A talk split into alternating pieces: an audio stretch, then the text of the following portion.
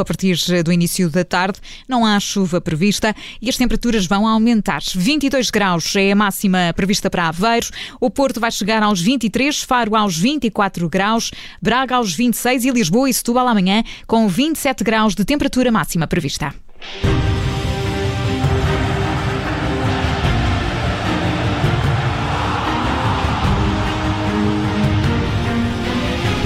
Connosco está o editor de desporto do Observadores, Bruno Roseiros. Olá, Bruno, tudo pronto para mais um tie-break? Olá, boa tarde. E como tema do dia, queres falar eh, das eleições do Benfica e das movimentações para, para haver uma ou mais candidaturas contra Rui Costa eh, para a presidência, nesta corrida pela presidência do Benfica? Sim, é, ou seja, basicamente é perceber é, quem é que vai ficar com os 35% de João Noronha Lopes nas eleições do ano passado. E existem três caminhos possíveis para nós percebermos quem poderá ou não concorrer contra Rui Costa. Bom, parece que perdemos. que já se tornou um beco sem saída, ou seja Desculpa, Bruno, estávamos aqui com um problema na, na tua, na tua ligação, uh, mas uh, já está tudo normal. Peço-te que, que continues. Ah, desculpa, penso Pronto. Aquilo que eu estava a, a, explicar era que temos aqui um primeiro caminho que se tornou um beco uh, sem saída, que foi um conjunto uh, uh, de pessoas que estiveram também por trás da, da candidatura de João Noronha Lopes em 2020 e que tentaram um outro candidato com um perfil parecido com o Noronha Lopes, nomeadamente Bagão Félix, que é sempre uma espécie de de reserva em todas as eleições e que mais uma vez voltou a declinar o convite, uh, e também outras pessoas que faziam parte dos uh, órgãos sociais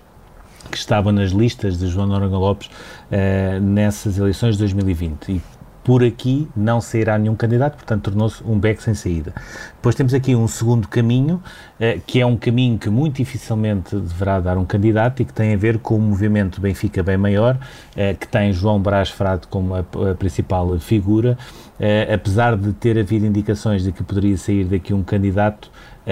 nesta altura não me parece que possa sair, inclusivamente até posso admitir a ideia que Rui Costa, que vai mexer muito pouco na sua lista, possa integrar uma ou duas pessoas deste movimento Benfica bem maior, que nunca esteve propriamente nem ligado a Luís Filipe Vieira, nem ligado a João Noronha Lopes, foi apenas isso só uh, um movimento de, de benfiquistas que iam discutindo uh, a vida e o cotidiano do clube que possa inclusivamente uh, poder integrar as listas do Rui Costa. E depois temos aqui um terceiro caminho, que é aquele caminho que poderá eventualmente uh, dar um adversário ao Rui Costa, que é o caminho de Francisco Benítez. Ele foi, começou por ser conhecido também por ser um dos líderes do movimento Servir o Benfica, uh, chegou a ser apontado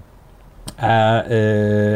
à, à, presidência do Benfica em 2020 tendo depois desistido e entrado na lista de João Noronha Lopes como presidente da mesa da Assembleia Geral e ele nesta altura é talvez a pessoa que está a reunir eh, o perfil mais próximo para reivindicar, digamos assim, aqueles 35% de Noronha Lopes, sendo que nesta altura ele já está a iniciar o processo de recolha de assinaturas, mas existem duas premissas fundamentais para ele poder avançar mesmo com uma candidatura. A primeira tem a ver com ehm, a existência de voto físico que seja contado eh, na altura do fecho das urnas e parece-me que isso será aprovado na Assembleia Geral eh, Extraordinária que o Benfica terá na próxima sexta-feira. Um outro ponto que pode ser mais complicado eh, e que tem a ver com eh, a, obrigatoriedade de haver debates das candidaturas à, à presidência do Benfica na, na BTV foi algo que não aconteceu em 2020, é algo que, eh, que Francisco Benítez quer que exista em 2021, eh, pode ou não acontecer, sendo que me parece que nesta altura,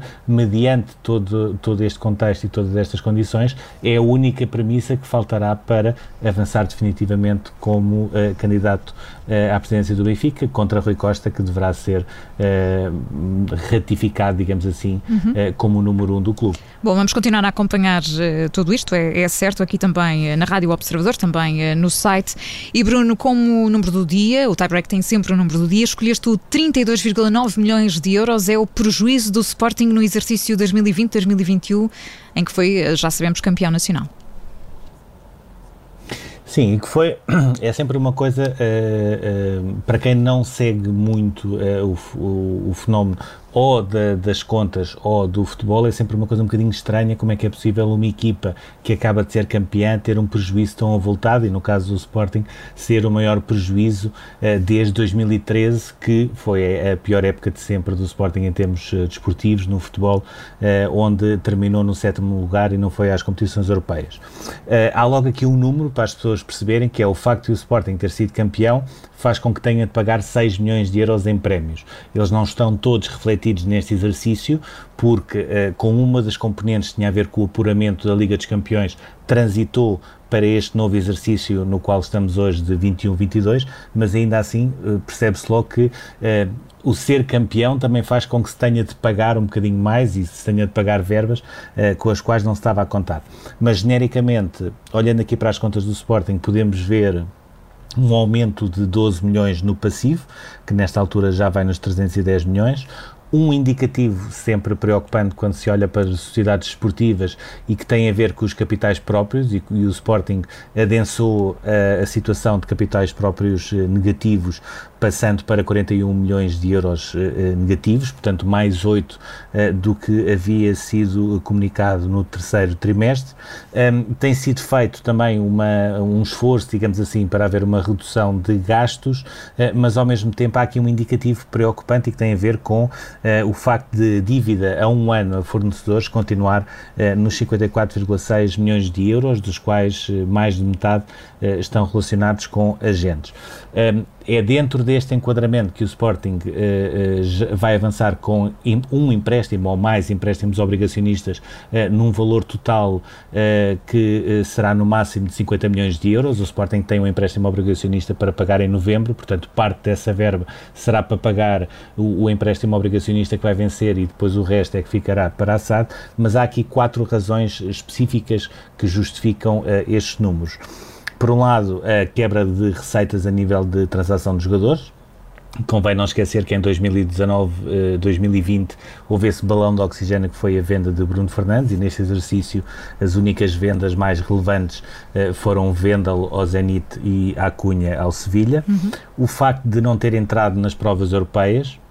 e para se perceber o Sporting, só o facto de entrar agora na fase de grupos da Liga dos Campeões são automaticamente 23,5 uh, eh, milhões de euros que entram e que na última época não entraram. Ehm, a quebra uh, em cerca de 20 milhões de euros de resultados operacionais ehm, que se justifica com o facto de mais uma de, durante a temporada inteira não ter havido nem público, uh, nem venda de merchandising, nem bilhética e portanto tudo, todo esse dinheiro que normalmente os clubes conseguiam fazer e que na última época não fizeram e depois um quarto ponto que será sempre algo que se uh, irá refletir a médio uh, longo prazo e que tem a ver com a aposta na academia. O Sporting voltou a mudar o paradigma, mais próximo daquilo que sempre foi, na aposta da juventude, mas é, esses novos jogadores que vão ser lançados na equipa principal e que se podem tornar mais valias para depois serem vendidos e equilibrar as contas, é um processo que demora sempre algum tempo e, portanto, também isso justifica este, eh, este valor, sendo que me parece que a partir de agora poderão existir as condições para as contas eh, passarem a ser um pouco mais equilibradas